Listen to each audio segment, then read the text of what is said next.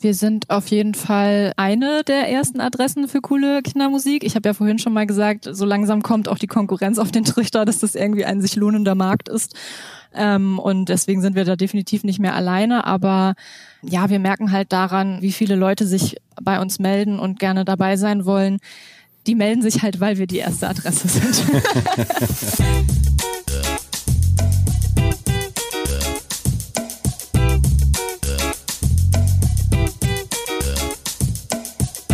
Wieso, weshalb, warum? Der Podcast über Kindermedien.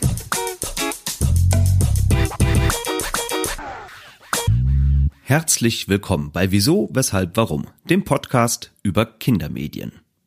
Ich bin Thomas Hartmann und mit meinem heutigen Gast Katharina Marquardt spreche ich über Kindermusik. Katharina ist stellvertretende Programmleiterin beim Verlag Oettinger Audio in Hamburg und dort unter anderem für die Kindermusik-Compilation Unter mein Bett verantwortlich. Mit diesem Projekt hat der Verlag in den letzten Jahren nicht nur viele Kinder, sondern vor allem auch zahlreiche Eltern glücklich gemacht. Denn für Unter meine Bett komponieren Musikerinnen und Singer-Songwriter aus der deutschen Indie-Szene neue Kinderlieder. Und zwar in genau dem Stil, in dem sie normalerweise auch Musik für Erwachsene machen. Klar, dass die Lieder im Ergebnis anders klingen, als viele es von Kindermusik kennen oder erwarten. Katharina hat mir nicht nur erzählt, wie es zu der Idee zu Unter meinem Bett kam, sondern auch, wie genau die Vorbereitungen für die Compilation laufen und welche neuen Wege dafür beschritten werden mussten. Denn auch wenn der Oettinger Verlag viel Erfahrung in der Produktion und Vermarktung von Kindermedien angeboten hat, mit Unter meinem Bett hat das Haus definitiv Neuland betreten, im Ergebnis aber auch dazu beigetragen, dass das über lange Zeit schwierige Image von Kindermusik ordentlich aufpoliert wurde. Wer also mehr über die Entstehung von moderner Kindermusik erfahren möchte, der sollte in der nächsten Stunde aufmerksam zuhören. Ich freue mich, dass ihr wieder mit dabei seid und wünsche euch jetzt viel Spaß und gute Unterhaltung beim Talk mit Katharina Marquardt über die Kindermusik Compilation Unter meinem Bett.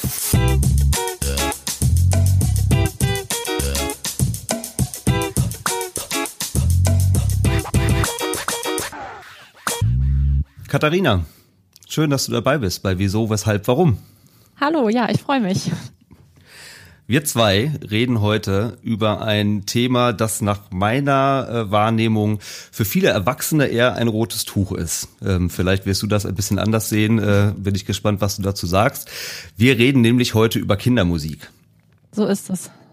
Du hast zu dem Thema eine ganze Menge zu sagen und darüber zu erzählen. Warum genau? Darauf kommen wir in wenigen Minuten zu sprechen. Mich würde vorab erstmal interessieren, ähm, was du so persönlich mit deiner eigenen Kindheit noch so verbindest und welche Erinnerungen du auch vielleicht an Kindermusik hast, äh, wenn du an deine eigene Kindheit denkst. Und deswegen wähle ich auch mit dir den ganz klassischen Einstieg, den äh, ich für diesen Podcast mir ausgesucht habe, nämlich wir steigen ein mit der Wahl eines Kindergetränks, dass wir, so wir denn hier normal zusammensitzen würden, äh, im besten Fall jetzt beide zusammen trinken würden. Das können wir nicht, weil auch wir beide heute übers Internet aufzeichnen. Aber wenn ich dich jetzt im Vorfeld gebeten hätte, such uns doch mal ein Getränk aus, das du mit deiner Kindheit verbindest und das du da irgendwie besonders gerne getrunken hast. Was hättest du mir heute angeboten? Das wäre super unspektakulär geworden, denn ich hätte entweder gelbe oder weiße Brause mitgebracht.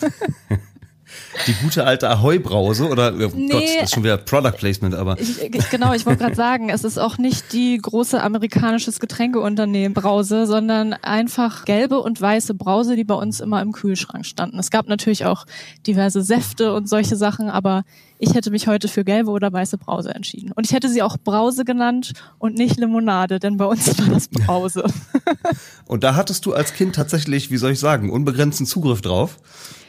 Ähm, ja, ich habe tatsächlich überlegt, ob ich es deswegen sage oder nicht. Aber ja, ich hatte da unbegrenzten Zugriff drauf. Ähm, das Schlimme ist, in unserem Kühlschrank stand auch immer, jetzt sage ich es doch, Cola, weil meine Mutter das sehr gerne getrunken hat. Da wurde dann aber eingeschränkt und da hatten wir nicht äh, unbeschränkten Zugriff drauf. Tatsächlich hole ich das jetzt, glaube ich, im Erwachsendasein nach und bin leider so ein bisschen Cola abhängig. okay. Na, bleiben wir doch mal bei der Brause und spinnen wir den Gedanken noch mal ein bisschen weiter. Äh, angenommen, du würdest dich jetzt, keine Ahnung, im Alter von sechs bis acht Jahren, hast dir eine Brause geschnappt, verkriechst dich in dein Kinderzimmer und machst Kindermusik an, so du das denn überhaupt in deiner Kindheit getan hast. Was lief denn da bei dir? Also ganz klassisch äh, liefen bei mir und auch bei meiner Schwester so Dinge wie Rolf Zukowski, wenn es tatsächlich Kindermusik sein sollte. Es lief auch relativ viel normales Radio. Und wenn ich so drüber nachdenke, dann habe ich als Kind zwar selber keine Musik gemacht, also auch kein Instrument gespielt oder so, abgesehen vielleicht von der Blockflöte, die irgendwie obligatorisch war in der Schulzeit. Ja. Ähm, aber wir haben tatsächlich sehr viel gesungen und uns sehr viele Quatschlieder ausgedacht.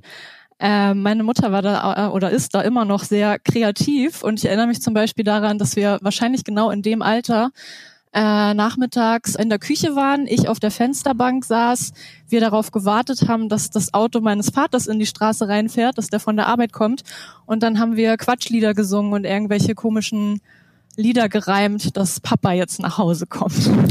Okay. Und du hast gerade den Namen schon mal Rolf Zukowski erwähnt. Ich glaube, ja. das ist einer der Namen, den alle noch mit Kindermusik wahrscheinlich verbinden. Ich weiß nicht, ob du dich überhaupt daran erinnern kannst, aber war das eine Wahl, die du selber getroffen hast oder wurde dir das mehr oder weniger vorgesetzt? Ich nehme an, das wurde mir vorgesetzt. Also ja, in dem Alter kann man da ja gar nicht so uneingeschränkt selber Wahl, eine Wahl treffen.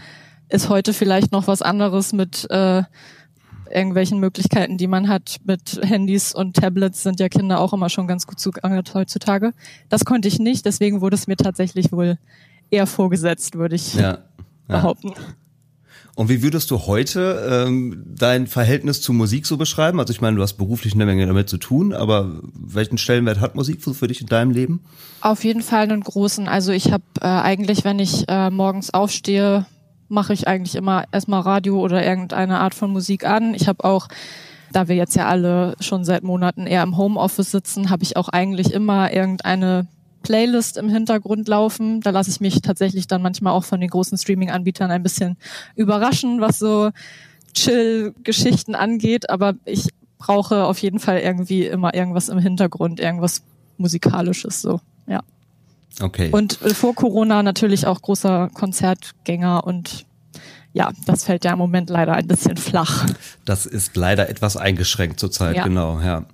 Okay, ja, Hintergrund ist ein gutes Stichwort. Wo du von Hintergrundbeschallung sprichst, äh, sprechen wir jetzt mal wirklich über deinen Hintergrund und damit auch ein bisschen konkreter über das, was du beruflich eigentlich machst und warum wir konkret miteinander sprechen heute. Mhm. Ähm, du hast, wenn ich das richtig recherchiert habe, Medien- und Kommunikationswissenschaft in Hamburg studiert und ähm, bist dann schon vor einigen Jahren beim Oettinger Verlag eingestiegen.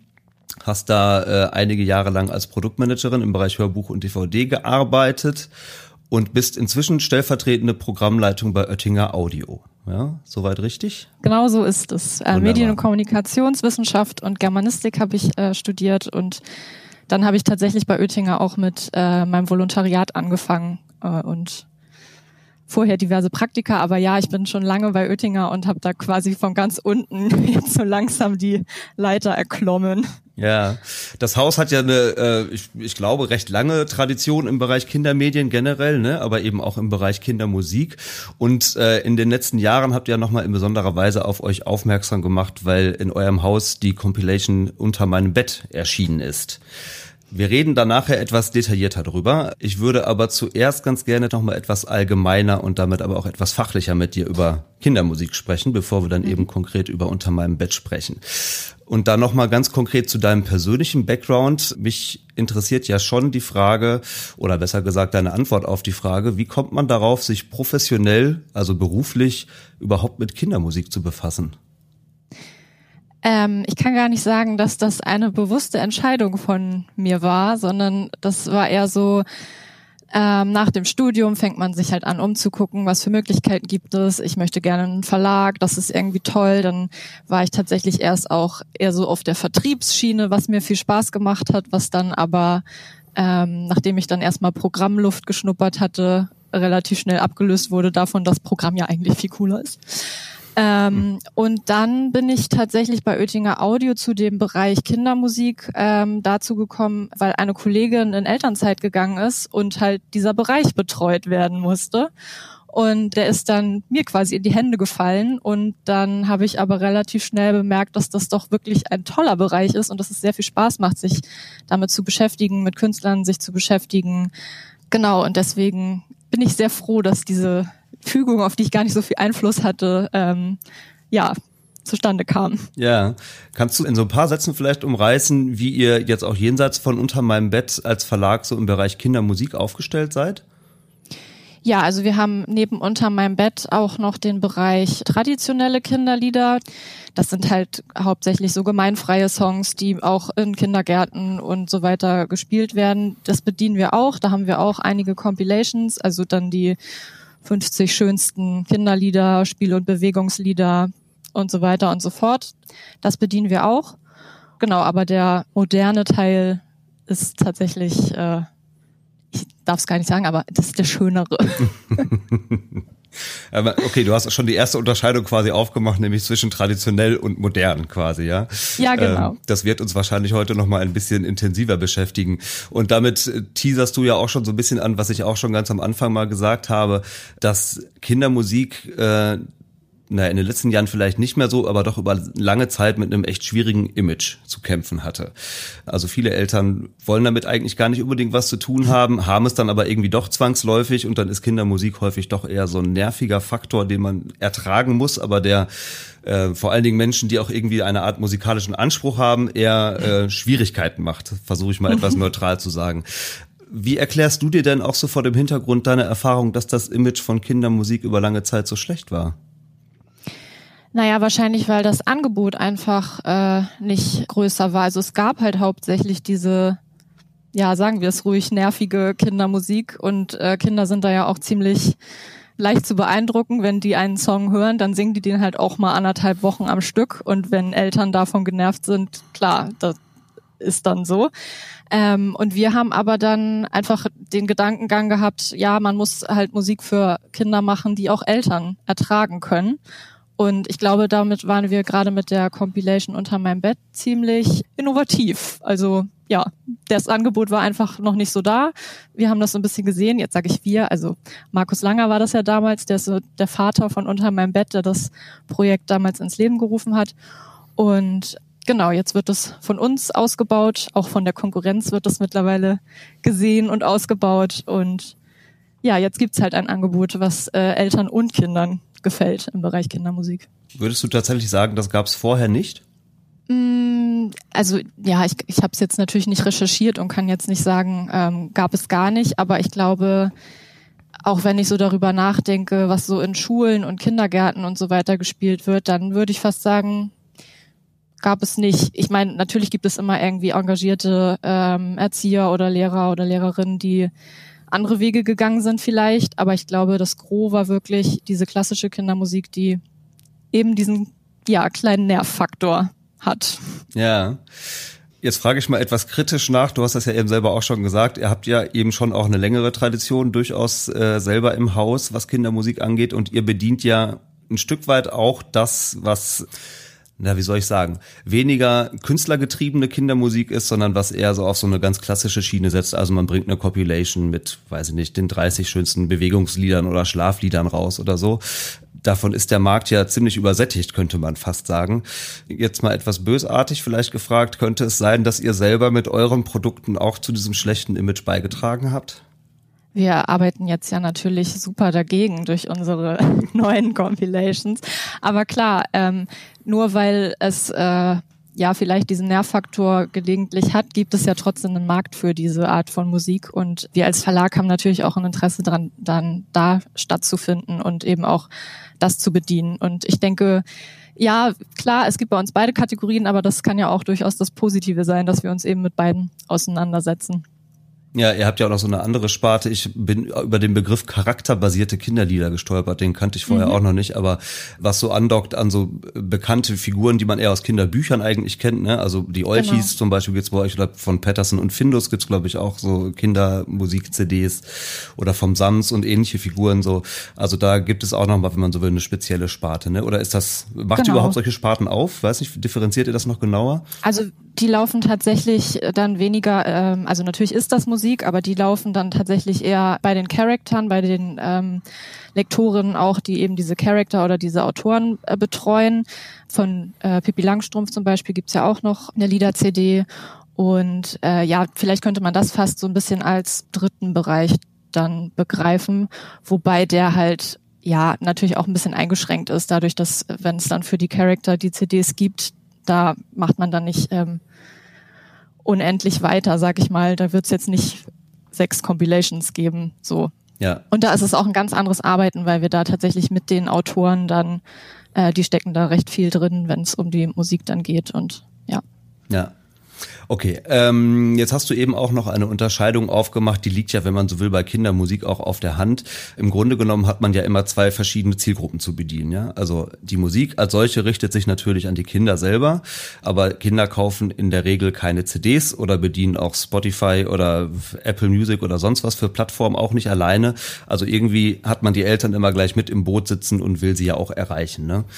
Fangen wir mit den Eltern deswegen vielleicht mal an. Was wisst ihr eigentlich, oder was glaubt ihr zu wissen über die Ansprüche, die Eltern heute an Kindermusik stellen? Ähm, naja, wir haben ähm, eben mit unter meinem Bett, glaube ich, eine Zielgruppe erreicht, die sonst nicht so erreicht wird. Und da ist eben klar, dass diese Eltern Wert darauf legen, dass das Musik ist, die sie selber mithören wollen, die vielleicht sogar von den Künstlern gemacht wird, die sie privat auch hören, von denen sie sich Alben, Vinyl, wie auch immer äh, zulegen. Und klar haben wir uns da diverse Gedanken gemacht über Zielgruppen und Ansprache und weiß ich nicht, denn tatsächlich ist es nun mal so, die Eltern sind das Nadelöhr, äh, an denen müssen wir vorbei, um die Kinder zu erreichen. Und ja, deswegen äh, ist die Musik tatsächlich dann sehr darauf ausgelegt, dass sie auch den Eltern gefällt. Also zumindest in dem Bereich moderne Kindermusik ist ja eine interessante Formulierung, wenn du sagst, an den Eltern müssen wir vorbei. Also naja, ja die Eltern sind ja diejenigen, die nun mal die Auswahl treffen. Ähm, und das ist ja die sind diejenigen, die den Kindern das vorsetzen und die nach ihrem Geschmack natürlich auswählen. Und uns ist es dann eben in dem Bereich wichtig, dass wir auch die ansprechen. Deswegen haben ja auch ganz viele unserer Songs dann Metaebenen, die für die Eltern nochmal ganz andere Themen aufmachen, vielleicht so, ja. Genau, aber da, deswegen meinte ich, dass an den vorbei müssen ist eine interessante Formulierung, weil eigentlich geht es ja auch darum, sie wirklich mitzunehmen. Ne? Also im besten ja. Fall hat man sie ja wirklich auch, äh, begeistert man sie mit für die Musik. Ja. Deswegen fand ich diese Formulierung so interessant. aber es geht ja auch eigentlich in erster Instanz um die Kinder. Was wisst ihr denn über die und deren musikalische Ansprüche oder Erwartungshaltung?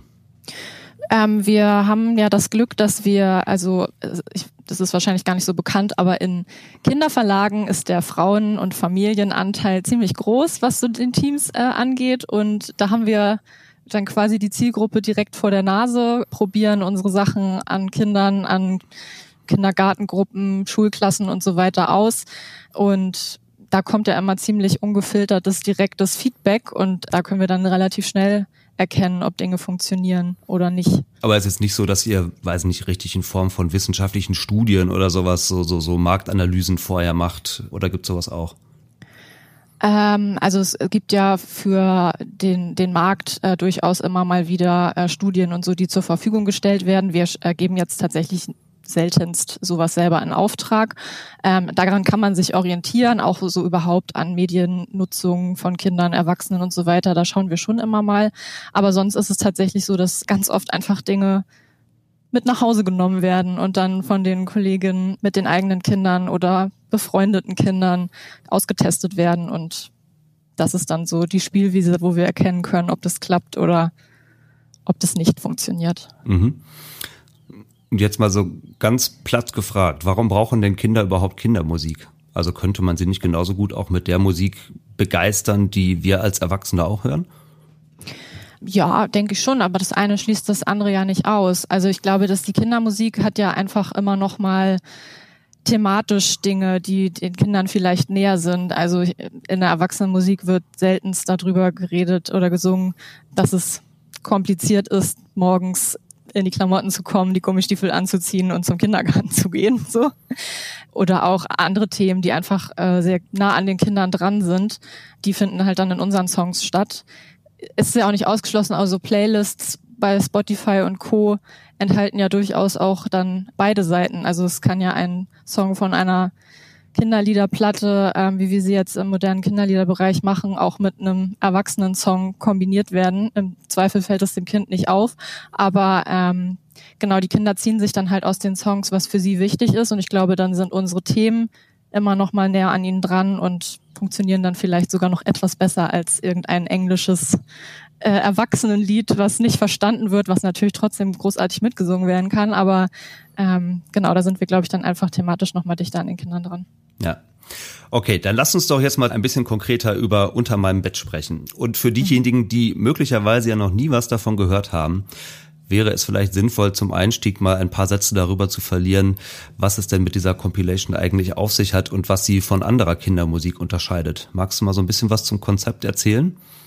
Ja, gerne. Also die erste Unter meinem Bettplatte ist äh, 2015 erschienen und ähm, ich hatte ja schon gesagt, äh, Markus Langer, damals Verlagsleiter bei uns, ist so ein bisschen der Vater der Reihe. Der hatte halt die Idee, dass man Kindermusik von Künstlern machen lässt, die eben eigentlich nur Erwachsenenmusik machen, die aber dann natürlich musikalisch und textlich trotzdem den Anspruch haben, den sie auch haben, wenn sie Erwachsenenmusik machen das ist zum einen dann interessant, weil eben diese Künstler äh, bekannt sind und ähm, Eltern dann denken, ach Mensch, von dem habe ich doch eh Album XY, jetzt macht er auch Kindermusik und zum anderen eben auch gar nicht auf die Person bezogen, sondern einfach auf die Qualität, was die Musik angeht, Singer, Songwriter oder Bands, die ja wirklich viel Herzblut in sowas reinstecken und eben nicht aus der Konserve so die traditionelle Kindermusik machen. Genau, und damit sind wir dann mit äh, dem ersten Album gestartet. Das hat äh, super gut funktioniert. Wir haben ja auch eine recht schöne, ansprechende Gestaltung, was die CDs angeht. Das ist auch jetzt nicht unbedingt eine Kindergestaltung, würde ich mal sagen. Das sind äh, sogenannte genähte Illustrationen, die wir da verwenden und äh, die aufwendig in den Fotoshootings abgelichtet werden. Und ähm, genau, das war so erfolgreich und auch so innovativ zu der Zeit, dass wir dann tatsächlich jeden Herbst eine neue Compilation rausgebracht haben unter dem Titel Unter meinem Bett und mittlerweile sind wir tatsächlich schon bei Nummer 6 gelandet. Genau, die ist gerade erschienen, ne? also gerade im November, äh, wenn die Folge jetzt mhm. ausgestrahlt wird, ist schon Januar, also dann ist sie schon äh, ein paar Wochen alt quasi, aber genau, das ist jetzt die sechste Ausgabe. Du hast auch schon gesagt, es sind ähm, so Indie-Künstler im weitesten Sinne an dieser Produktion beteiligt. Magst du mal so ein paar Namen nennen, damit wir so ein bisschen wissen, um wen es sich konkret handelt? Ähm, ja, oh Gott, jetzt, ja. ähm, wer ist denn alles so dabei? Also wir hatten schon dabei Clouseau dabei, äh, Olli Schulz dabei, dann ein paar Bands, äh, Lockers in Love äh, haben sich äh, Gorilla Club genannt für die Compilation und einen Song beigesteuert. Dann war so jemand wie Lina Mali dabei. Ähm, das Bo hat schon auf einer Compilation einen Song beigesteuert. Bela B war schon mit dabei. Lisa Hu. Wen fällt mir denn jetzt noch ein? Es, es reicht vielleicht auch schon, um, um so eine grobe Richtung vielleicht einfach zu haben und sich irgendwie was ja. darunter vorstellen zu können.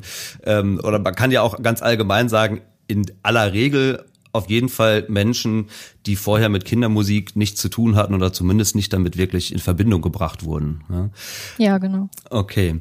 Ähm, und jetzt, wenn man mal so ein bisschen auf die auf die stilistische Umsetzung dieser Produktion schaut, ja, also du hast das jetzt eben auch schon mehrfach so angedeutet, das unterscheidet sich ja schon sehr von dem, was man gemeinhin so von Kindermusik kennt, weil die Musikerinnen in der Regel genau so Musik machen, wie sie es für Erwachsene eigentlich auch tun und das hat dann schon eher wie soll ich sagen, eine sehr popkulturelle Anmutung vielleicht so im weitesten Sinne.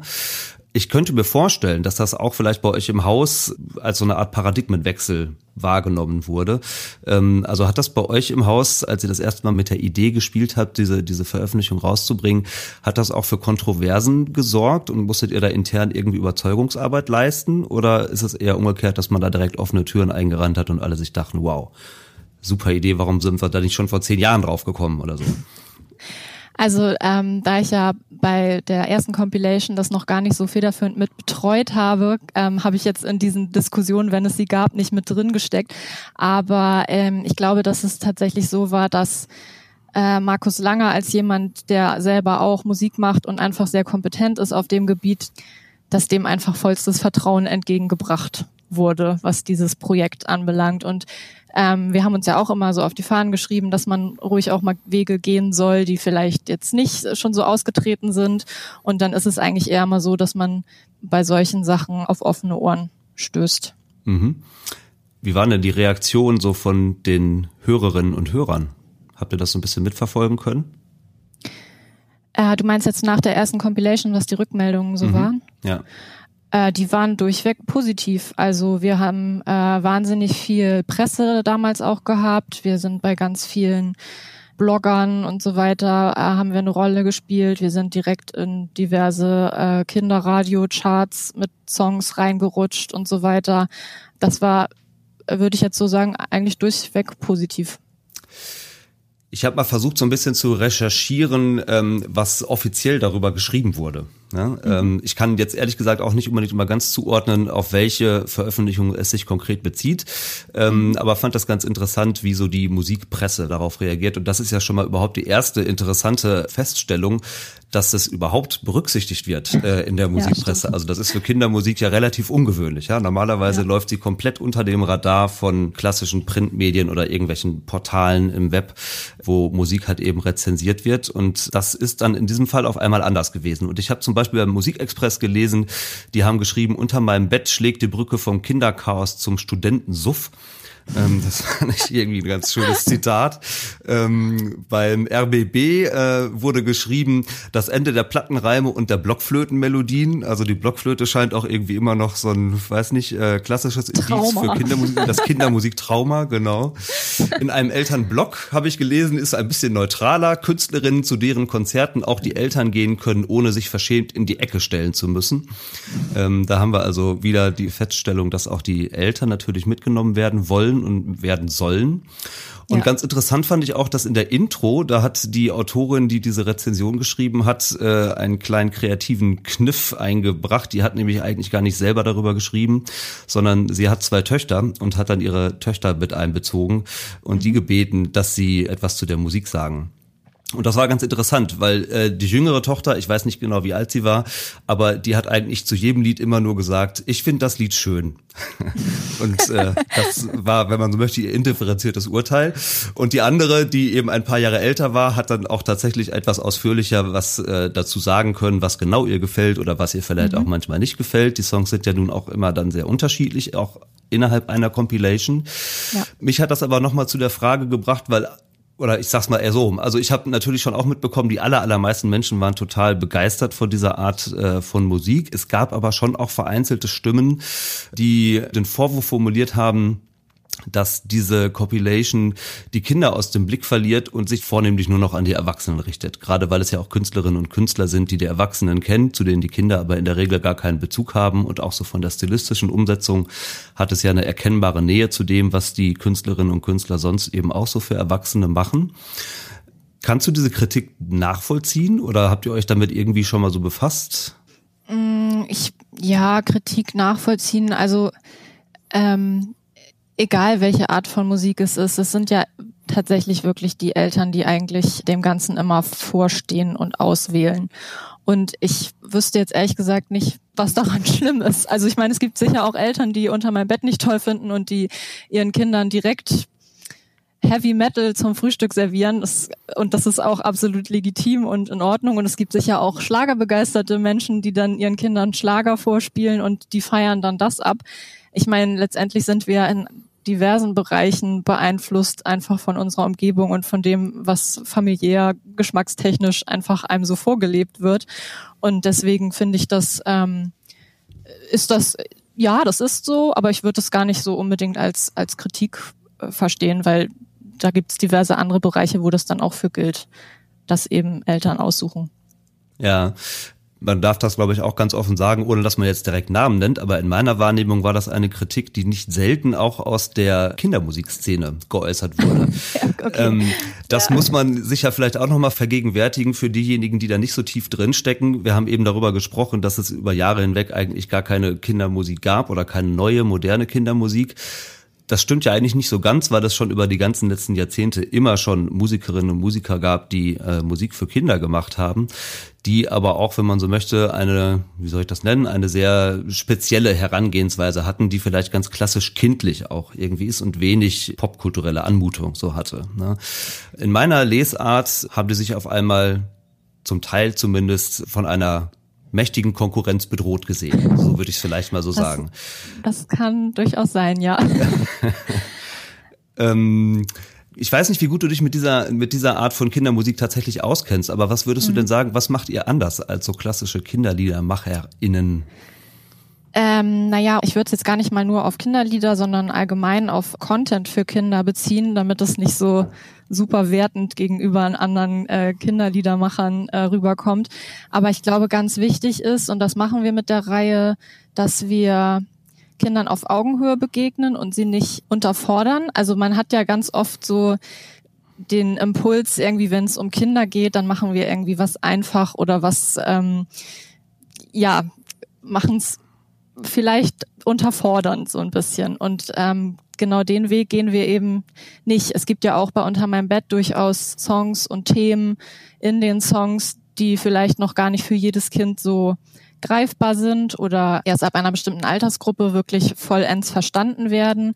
Aber wir gehen dann eher den Weg, die Kinder nehmen sich oder ziehen sich aus den Songs schon das, was sie verstehen wollen und können aber auch ältere Kinder können dann damit was anfangen und ziehen sich dann eventuell einfach noch mehr daraus. Wir bieten also eher, eher mehr als weniger, wenn man versteht, was ich damit meine. Also genau. Ja, du hast eben als allererstes äh, direkt gesagt, ihr versucht äh, da Arbeit auf Augenhöhe quasi mit den Kindern zu machen. Ich hätte ja. irgendwann im Verlauf des Gesprächs bestimmt nochmal die Frage formuliert, was macht denn den Unterschied zwischen einem vermeintlich guten und einem schlechten Kinderlied aus und dich darum gebeten, eine Antwort zu finden, die nicht diese Metapher auf Augenhöhe benutzt. Ah. es ist halt eine sehr gern genutzte. Ich nutze sie selber auch sehr gerne, weil natürlich ja. jeder auch direkt weiß, was damit gemeint ist. Insofern, ja, hat die schon ihre Daseinsberechtigung und du hast es ja jetzt auch noch ein bisschen weiter ausgeführt. Ähm, Lass uns doch mal darüber sprechen, wie so eine Produktion eigentlich konkret abläuft, weil dann wird vielleicht auch noch mal so ein bisschen klarer, ähm, wie man denn letztendlich überhaupt zu so einem Ergebnis kommt. Ja, das entsteht ja nicht im luftleeren ja. Raum, sondern irgendwie muss man mhm. sich ja auch im Vorfeld Gedanken dazu machen, äh, was dann am Ende auf so einer CD landen soll. Magst du vielleicht erstmal so ganz allgemein schildern, wie die Vorbereitungsphase bei euch so verläuft, wenn ihr beginnt, eine neue Ausgabe zu planen? Ja, sehr gerne. Also ähm, es ist tatsächlich so, wir wünschten uns natürlich, dass wir von Anfang an alle die super Kontakte in die Musikbranche gehabt hätten. Äh, hatten wir natürlich nicht. Und ähm, wir haben dann bei der ersten Unter meinem Bett Ausgabe mit Wolfgang Müller zusammengearbeitet der quasi diesen Agenturbereich für uns so übernommen hat und eben befreundete Künstlerinnen und Künstler angeschrieben hat, das Konzept ein bisschen vorgestellt hat und die mit an Bord geholt hat. Ähm, seit der zweiten Ausgabe macht das Francesco Wilking, der auch selber dann mit äh, seinen Bands Tele und die höchste Eisenbahn immer mal wieder auf den Samplern vertreten ist. Genau, die holen halt ihre Kontakte so ein bisschen mit äh, an Bord. Es hat tatsächlich ab und zu immer schon jetzt bei der sechsten Ausgabe was familiäres, weil auch immer mal wieder die gleichen Künstler dabei sind oder in anderer Kombination äh, dann vielleicht mal irgendwo noch das Schlagzeug schnell äh, eingespielt haben. Genau, und tatsächlich bekommen wir dann Demos geschickt, die Francesco so ein bisschen vorsortiert für uns. Wir gucken natürlich dann auch auf so Dinge wie, dass es irgendwie ein bisschen ausgewogen ist, von allen Richtungen ein bisschen was dabei, vielleicht äh, eine ausgewogene Anzahl Künstlerinnen und Künstler im Wechsel, vielleicht eine bestimmte Anzahl Solokünstler und dafür dann vielleicht noch so und so viele Bands mit dabei, dass es irgendwie alles ausgewogen ist. Und äh, genau, bei manchen Songs gehen wir dann nochmal an die Demos irgendwie mit ran, geben nochmal dezidiertes Feedback, wenn uns da irgendwie auffällt, dass vielleicht in den Strophen noch irgendwas geändert werden sollte oder so. Teilweise ist es aber auch so, dass wir wirklich fertige Dinge präsentiert bekommen und die einfach super passen und wir da gar nicht weiter viel dran machen müssen oder irgendwie Kritik üben müssen. Ja, und tatsächlich ist es dann ganz oft so, dass wir am Ende irgendwie fast zu viel haben an Auswahl und uns dann für, ich glaube, bei der letzten waren es jetzt 16 Songs entscheiden. Und genau, die kommen dann auf die CD drauf. Mhm, jetzt hast du gerade aber auch schon gesagt, dass ihr schon hier und da nochmal irgendwie vorsichtig eingreift und vielleicht kleine Korrekturen vornehmt. Das heißt ja auf der anderen Seite, dass es für euch schon vielleicht so ein paar Kriterien gibt, die äh, für euch erfüllt sein müssen ähm, oder an denen ihr euch auch irgendwie so ein bisschen orientiert, wenn es um die Zusammenstellung geht. Lassen die sich benennen? Habt ihr so eine Art Kriterienkatalog für die Songs, die da draufkommen? Ich glaube, so konkret benennen ist schwierig. Da spielt halt dann auch mit rein, dass wir wieder Songs an der Zielgruppe ausprobieren und da Rückmeldungen kriegen. Oder aber auch, ähm, manchmal sind das auch einfach nur Verständnissachen. Das, ähm, wir hatten jetzt den Fall auf der letzten Compilation, da war ein Song oder ist ein Song bei von Tiere streicheln Menschen, der heißt Mit Büchsenschuhen im Hopserlauf. Und der Song ist super schmissig und hat alle total überzeugt von Anfang an. Die Kinder sind durch die Gegend gehüpft, haben sofort mitgesungen. Aber es gab tatsächlich das Problem, dass nicht allen sofort bewusst war, was eigentlich ein Büchsenschuh ist. Das ist nämlich, wenn man mit der Hacke auf eine Getränkedose drauftritt und die sich festtritt und man dann Geräusche machend damit spazieren geht. Und da haben wir dann einfach dafür gesorgt, dass es quasi ein kleines erklärendes 20-sekündiges Intro zu dem Song gibt, damit auch allen, wenn der Song startet, klar ist, was eigentlich ein Büchsenschuh ist. So. Manchmal sind das auch so Dinge wie, der Song ist super, aber wir brauchen irgendwie noch was Schnelleres. Kannst du vielleicht da noch was dran drehen oder können wir noch ein bisschen mehr Bass haben, einfach damit wieder die äh, Mischung stimmt? Solche Dinge. Aber jetzt, also wir haben kein DIN A4-Blatt, auf dem wir abkreuzen, äh, erfüllt, äh, erfüllt, nicht erfüllt, noch Nachbearbeitungsbedarf oder so, sondern das muss dann im Ganzen irgendwie stimmen. Und es ist jetzt auch nicht so, höre ich da schon so ein bisschen raus, dass ihr bestimmte Themen vorgebt oder sowas oder in irgendeiner Form inhaltlich äh, Vorgaben macht. Nee, bisher, also ich glaube, das ist auch so ein bisschen das Erfolgskonzept bisher gewesen, dass wir da ziemlich frei den Künstlern die Wahl lassen, womit sie sich beschäftigen wollen thematisch. Viele von denen haben ja auch äh, selber Kinder und dann sind das ganz oft einfach Dinge, die bei denen im Alltag passieren, aufploppen, problematisch sind oder weiß ich nicht. Ähm, und so finden die dann zu ihren Texten. Und genau, da haben wir eigentlich, also da geben wir eigentlich gar nichts vor. Genau. Kriegst du ein bisschen mit, wie die auf eure Anfragen reagieren, wenn sie also mit der Frage konfrontiert werden, ey, hättet ihr nicht immer Lust, ein Kinderlied für unsere Compilation zu machen? Ähm, da ich da ja eigentlich nicht in diesem Erstkontakt so mit drin stecke, nicht direkt, aber ich weiß, dass es am Anfang wohl recht schwierig war, ähm, Künstler an Bord zu kriegen, gar nicht, weil die kein Interesse hatten, sondern weil die dachten, ah, das für Kinder, das habe ich noch nie gemacht, das kann ich vielleicht gar nicht so.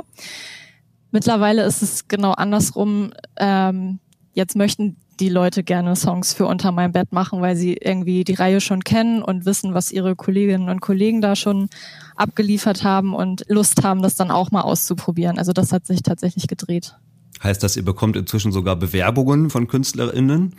Unzählige. Tatsächlich. Also äh, ja, tatsächlich. Also ich, wir haben ja, das ist so ein bisschen wie die Kolleginnen aus dem Lektorat, die kriegen halt sehr häufig äh, nicht angeforderte Manuskriptideen zugeschickt und wir kriegen sehr häufig auch mit sehr unterschiedlicher Qualität Songs geschickt von wegen, ich bin der Meinung, das wäre genau was für eure Reihe, hört euch das mal an. Tatsächlich waren da auch schon gute Sachen bei, aber da ist halt auch vieles bei, wo man denkt, hm, komisch, dass du glaubst, das passt auf die Compilation. Interessant, ja, weil mich hätte natürlich auch jetzt die Frage interessiert, ob es auch schon mal Songs gab, die ihr abgelehnt habt, aber so wie du das gerade beschreibst, dann ja auf jeden Fall. Ne? Also wenn das ja. Bewerberfeld auf einmal schon so groß wird, äh, dann kann ja. ich mir vorstellen, dass da auch Sachen bei sind, die wahrscheinlich nicht so ganz dem Konzept entsprechen. Ne? Ja, genau. Okay.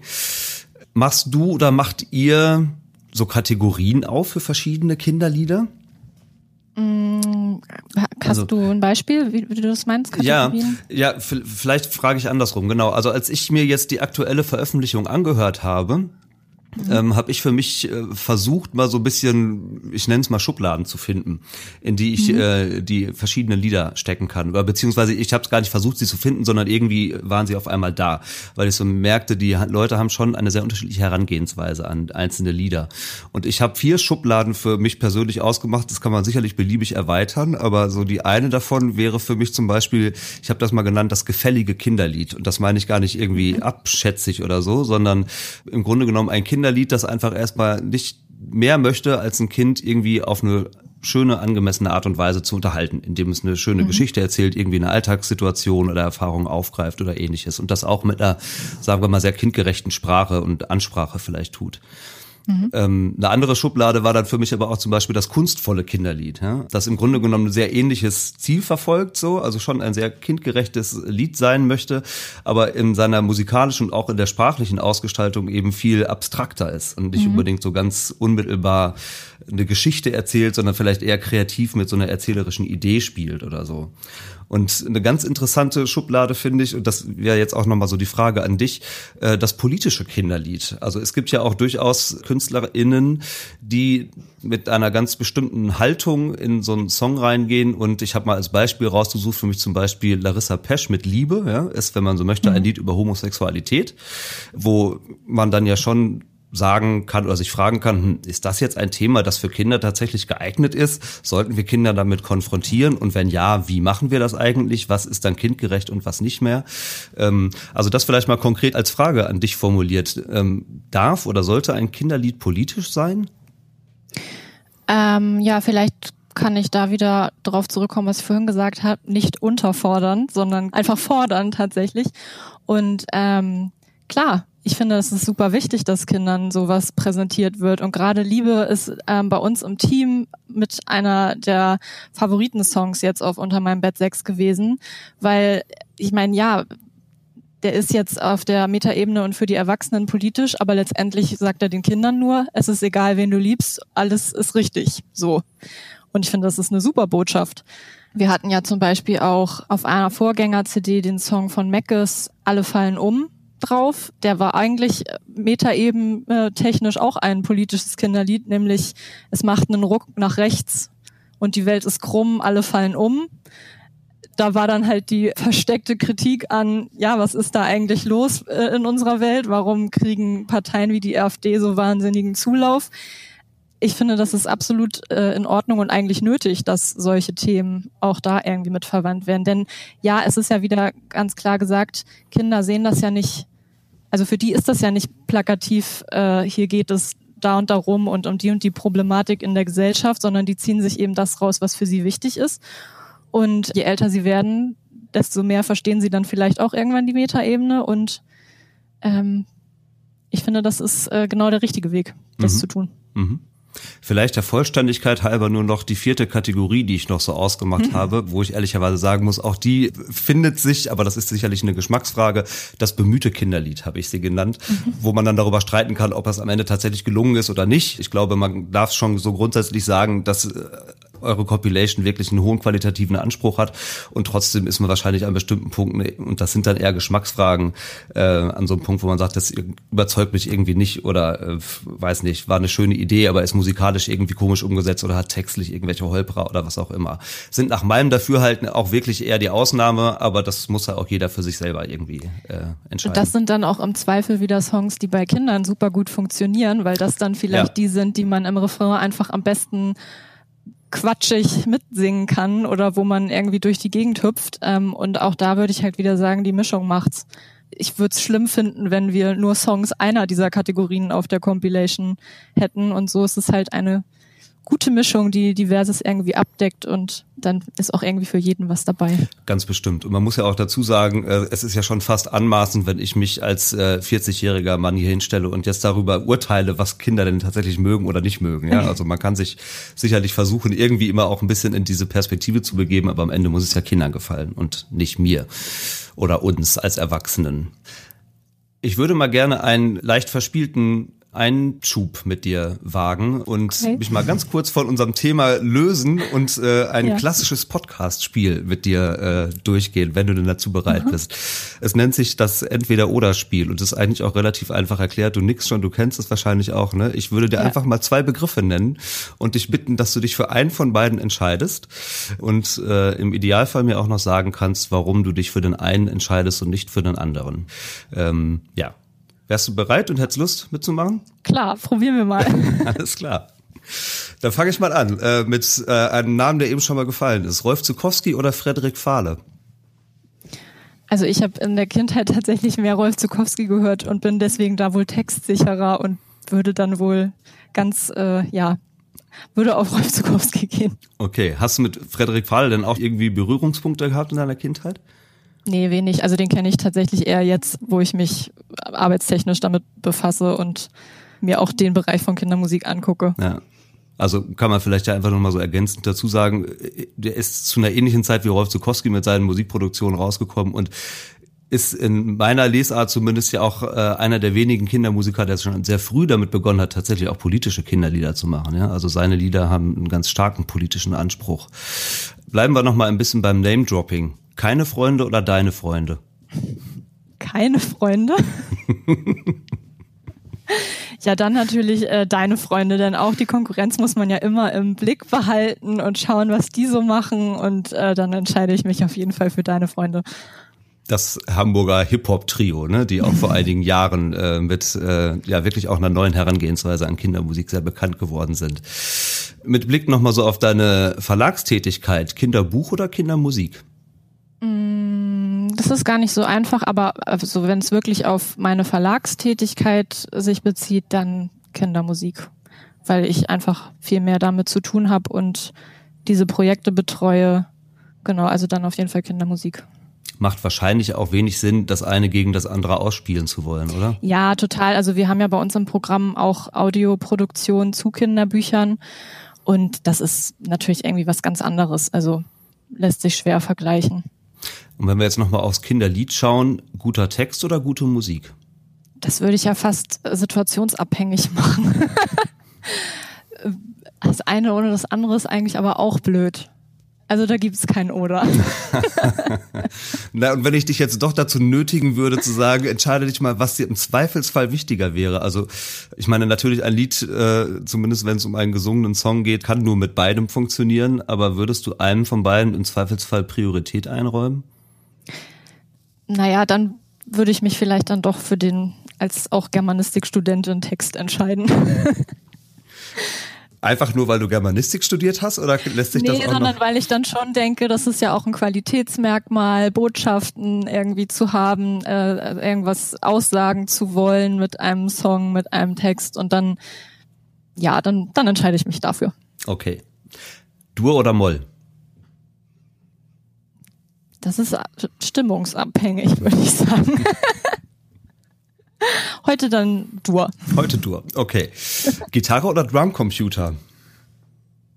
Das sind alle so stimmungsabhängige Fragen, weil also Gitarre finde ich kann man super gut hören, wenn man, weiß ich nicht, wenn ich hier auf dem Sofa sitze und entspannen möchte, aber so Drumcomputer, wenn man dann vielleicht selber auch mal ein bisschen sich bewegen möchte zu Musik, dann funktioniert das vielleicht ganz gut.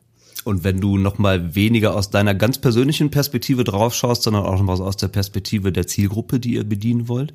Auch bei Kindern ist das ja ganz unterschiedlich. Auch Kinder haben mal das Bedürfnis, sich gemütlich aufs Sofa zu setzen und sich ein bisschen berieseln zu lassen. Und dann haben sie wieder das Bedürfnis, durch die Wohnung zu tanzen und zu springen und zu hüpfen. Und auch da würde ich das total situations- und stimmungsabhängig machen. Aber du möchtest mir jetzt nicht sagen, dass die Gitarre immer das Instrument ist, mit dem man irgendwie gemütlich auf dem Sofa fläzt und man nur zu elektronischen Musik durch nee, die Wohnung flitzt. Aber ich habe bei Gitarre direkt eher so so ein Lagerfeuer-Ding, so was Ruhiges, so was Nettes äh, vor Augen. Also ich habe jetzt nicht an krasses Rock-Zeug gedacht. Ja, klar. Ist, äh, ist ja auch eine Assoziation, die man sehr häufig damit hat, ne? Keine Frage.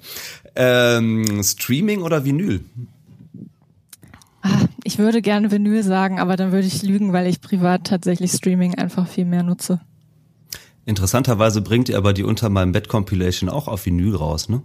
Und die funktionieren richtig gut und sind auch teilweise ausverkauft. Also wir haben da immer nur eine Auflage gemacht von den Vinyl-Ausgaben und einige sind nicht mehr zu bekommen. Und die sind auch wirklich richtig schön, aber also für den Hausgebrauch ist Streaming für mich einfach praktikabler, sag ich mal. Es liegt wahrscheinlich auf der Hand, aber magst du vielleicht noch mal kurz sagen, wie ihr auf die Idee gekommen seid, die als Vinyl rauszubringen? Das ist ja eigentlich so ein bisschen gegen den Zeitgeist, könnte man sagen.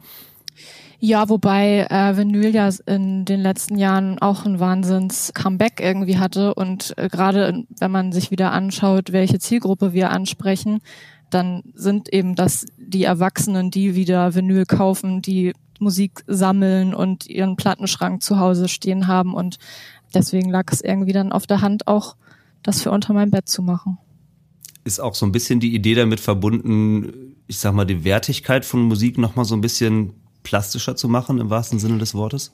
Ja, das und vielleicht auch sich Zeit zu nehmen und wirklich Musik zu hören, um Musik zu hören und es nicht als einfach nur Hintergrund zu nutzen, weil es ist ja schon was anderes, wenn ich mir jetzt vornehme, ich höre jetzt eine Vinyl, dann packe ich die aus und das ist ein, ein Vorgang, der etwas Zeit benötigt und dann mache ich die an und es knistert und es geht los und ich genieße das und das ist eben nicht so ein Konservending, was natürlich auch super legitim ist, das anders zu machen, aber ähm, da geht es dann wirklich nochmal eher darum, sich Zeit zu nehmen und Musik zu hören, um der Musik willen. So. Mhm. Äh, einen habe ich noch. Platte oder Live-Konzert? Live-Konzert, hoffentlich bald wieder. braucht man wahrscheinlich nicht viel zu sagen, ne? Also äh, wir vermissen es vermutlich alle gerade in dieser Zeit, aber natürlich hat eine Live-Umsetzung auch nochmal irgendwie ganz andere Qualitäten.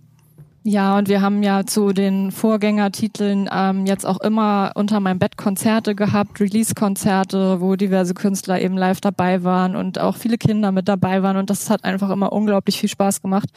Das wird dieses Jahr jetzt natürlich erstmal, ich sage nicht ins Wasser fallen, sondern verschoben. Ja, schön. Damit äh, bist du schon wunderbar auf meine Brücke gegangen, die ich ohnehin bauen wollte, nämlich mit dir auch nochmal darüber zu sprechen, was die Live-Umsetzung der Unter meinem Bett mhm. Compilation angeht. Weil in der Tat ist auch das nochmal ein Thema, auf das es sich lohnt, ein bisschen dezidierter draufzuschauen. Ich hatte das Vergnügen mal vor zwei Jahren war es, glaube ich, mir, mir eines der Konzerte in Berlin in der Columbia-Halle, glaube ich, anzuschauen. Ihr habt ja ein recht spezielles Konzept auch für die Live-Umsetzung. Ähm, magst du davon vielleicht erstmal ganz grundsätzlich grundsätzlich erzählen? Wie ist so die Dramaturgie dieser Konzerte angelegt? Ähm, ja, also natürlich sind die erstmal angepasst der Zielgruppe, also den Kindern. Die Konzerte sind tatsächlich für die Kinder gedacht, finden dann eben auch zu entsprechenden Uhrzeiten an entsprechenden Tagen äh, statt. Und da ist es immer so, dass mehrere Künstlerinnen und Künstler mit an Bord sind und Bernd Begemann, der ja auch auf Unter meinem Bett 1 mit dabei war, übernimmt immer so ein bisschen die Moderation. Der ist dann quasi so ein bisschen der Entertainer auf der Bühne, der nacheinander die Künstler nach vorne holt. Dann spielt jeder irgendwie ein, zwei Songs. Das müssen auch gar nicht immer Songs sein, die auf der Compilation drauf sind, sondern es sind teilweise dann auch äh, Songs aus dem Erwachsenenrepertoire der Künstler. Natürlich gibt es dann entsprechend auch mehrere kleine Pausen, weil das Publikum eben Kinder sind und die dann eben vielleicht nicht immer so lange bei der Stange gehalten werden können. Genau, und dann im äh, Bereich der Bühne ist dann tatsächlich auch reserviert. Da dürfen dann direkt an der Bühne auch nur die Kinder wirklich äh, sich einfinden. Die Erwachsenen sind ja dann zweitrangig, stehen etwas weiter hinten. Und dann ist das immer ziemlich äh, große Party, sag ich mal. also da wird dann laut mitgesungen und hat fast so ein bisschen Kasperle-Theater-Atmosphäre, also weil die Kinder sich dann natürlich auch mit den Künstlern auf der Bühne unterhalten, weil für die ist das halt, ja klar, den frage ich jetzt, was, was ist das, was du da in der Hand hast, so. Also durchaus alles etwas anders als bei Erwachsenenkonzerten, aber sehr schön. Ich vermisse es.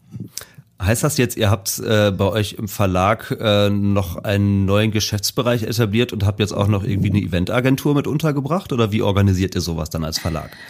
Ich glaube, das hätten wir unglaublich gerne, aber dann würden wir schon sehr weit weg von unseren äh, Kompetenzen langsam gehen. Das macht tatsächlich äh, Sebastian Tim von Koralle Blau für uns, der organisiert diese Konzerte und hat einfach auch die entsprechenden Kontakte in ähm, ja, hauptsächlich sind es tatsächlich ähm, deutsche Großstädte gewesen, wo das jetzt schon stattgefunden hat. Natürlich Berlin und äh, Hamburg, wo wir auch sitzen und in Köln haben auch schon Konzerte stattgefunden und so weiter. Und der ist verantwortlich, bucht die Künstler, macht diese Konzerte und genau wir erfreuen uns daran und geben das aber dann in, in Hände, die da auch durchaus die Kompetenz dann für haben. Ja. Wie dicht bist du denn da dran tatsächlich? Also jetzt mal abgesehen davon, dass du bestimmt auch ab und an mal im Publikum stehst, aber kriegst du ein bisschen was von der konkreten Organisation der Konzerte auch mit oder bist du eingebunden? Also wir sind dann eher nur eingebunden, wenn es darum geht, äh, ob wir auch Produkte auf den Konzerten irgendwie zur Verfügung stellen, ob da verkauft wird, solche Sachen. Ähm, sonst hänge ich da konkret zu den Konzertprojekten wenig mit drin. Wir sind aber natürlich mit Sebastian aus Grund von diversen Dingen im stetigen Austausch, da der auch das Management von ein paar Bands und Künstlerinnen und Künstlern macht, die bei uns eben stattfinden. Zu viel will ich da auch gar nicht reinfuchsen, weil das einfach ja sein Bereich ist und das möchte ich mir gar nicht anmaßen. Ja, ja. Ja, ich fand das wirklich interessant, dass äh, also zum einen diese diese Mischung aus den Liedern von den Compilations, also den klassischen Kinderliedern und dann auf der anderen Seite wirklich äh, auch Songs aus dem Erwachsenenprogramm der jeweiligen Künstlerinnen und Künstler. Wenn man das erstmal nur so liest oder so hört, klingt das erstmal ziemlich abwegig. Äh, als ich so live äh, erlebt habe, muss ich sagen, fand ich das schon ein sehr überzeugendes Konzept so, ne, weil die Kinder, glaube ich, oder nach meiner Wahrnehmung zumindest viel weniger diese Unterscheidung machen, ist das jetzt ein Song, der gerade explizit für mich gedacht ist oder nicht. Es bleibt ja dann ein Konzerterlebnis und ähm, genau. da geht man entweder mit oder man lässt es, ne? Aber das hat dann jetzt nicht zwingend was mit den einzelnen Liedern zu tun. Das denke ich auch. Ja, und es, und es gibt eine feste Backingband, ne? Wenn ich richtig im Bilde bin, mit der das inzwischen musikalisch so umgesetzt wird, ne? Genau, ja. Die unter meinem Bett Band. Die unter meinem Bett Band. Okay. Dann äh, lasst uns mal zum Ende vielleicht noch mal ein bisschen über euer, ich nenne es mal in Anführungsstrichen, neues Selbstverständnis äh, als Verlag äh, im Bereich Kindermusik sprechen. Du hast eben den Namen Markus Langer schon mal erwähnt, den du als Vater dieser ganzen Idee bezeichnet hast. Ähm, ich hatte vor einigen äh, Jahren auch mal ein kurzes Gespräch mit ihm und bei der Gelegenheit hat er einen Satz gesagt, der so ein bisschen vielleicht schon mal die Marschrichtung für die nächsten Jahre vorgegeben hatte. Also das ist jetzt, glaube ich, fünf Jahre her oder so, dass wir gesprochen haben. Und dann sagte er mir, wir haben bei Oettinger Audio ganz klar den Anspruch, die erste Adresse für die coolste neue Kindermusik zu sein. Jetzt sind ja schon ein paar Jahre ins Land gegangen seitdem. Würdest du behaupten, ihr seid da inzwischen schon? Seid ihr die erste Adresse für coole neue Kindermusik? Wir sind auf jeden Fall eine der ersten Adressen für coole Kindermusik. Ich habe ja vorhin schon mal gesagt, so langsam kommt auch die Konkurrenz auf den Trichter, dass das irgendwie ein sich lohnender Markt ist. Ähm, und deswegen sind wir da definitiv nicht mehr alleine. Aber wir haben das äh, seit der ersten Unter meinem Bett CD äh, durchaus ausgebaut und haben ja auch mit vielen Künstlern, die äh, mal einen Song beigesteuert haben und dann irgendwie Geschmack dran gefunden haben, äh, ganze Alben gemacht. Also auch jetzt im Frühjahr gibt's neue Alben von äh, Gorilla Club, AK Lockers and Love schon das zweite und Dennis Jaspersen und Ove Thomsen werden als Dennis und Ove auch ein ganzes Kinderliederalbum rausbringen. Und ähm, ja, wir merken halt daran, was ich ja auch schon gesagt hatte, wie viele Leute sich bei uns melden und gerne dabei sein wollen. Ja, wer würde, also die melden sich halt, weil wir die erste Adresse sind. die, ähm, die haben das schon verstanden und kommen dann ähm, auf uns zu und möchten gerne einfach Teil unseres Katalogs sein, weil wir den mittlerweile wirklich schon gut ausgebaut haben und einfach auf echt ein gutes Repertoire gucken können, was moderne Kindermusik angeht. Zeugt doch von einem gesunden Selbstbewusstsein. Nein, aber man kann ja auch da ruhig nochmal ein paar Namen nennen. Ne? Also wenn man jetzt nochmal so auf euren Katalog schaut, also Sven Phantom kann man vielleicht nochmal nennen, ne? der äh, ja auch bei einer der ersten Platten schon mit dabei war und inzwischen ein eigenes Album rausgebracht hat. Ähm, genau. Bummelkasten ist auch einer der sehr bekannten Interpreten, ne? die auch bei euch mit im Repertoire sind. Die Gang, eigentlich aus dem musikalischen Umfeld von den Ohrboten entstanden. Ähm, genau. machen mhm. inzwischen auch Kindermusik und vor noch gar nicht allzu langer Zeit ist auch wieder eine neue Platte von Richards Kindermusikladen äh, veröffentlicht worden, die auch bei euch läuft. Ne? Genau. Ja. Das ist ja wirklich interessant. Wir haben das jetzt schon mehrfach festgestellt. Das sind ja eben alles Musiker, die eigentlich eher Musik für Erwachsene machen und die man klar so im weitesten Sinne der Popmusik zuordnen kann. Ja? Wenn wir jetzt mal so ganz allgemein auf den Kindermusikmarkt schauen, müssen wir dann jetzt mal feststellen, dass die Popstars die neuen Kindermusiker von morgen sind. Ähm, das verstehe ich gerade nicht ganz. Ich, Na, okay, ich formuliere es ein bisschen anders. Ähm, ja.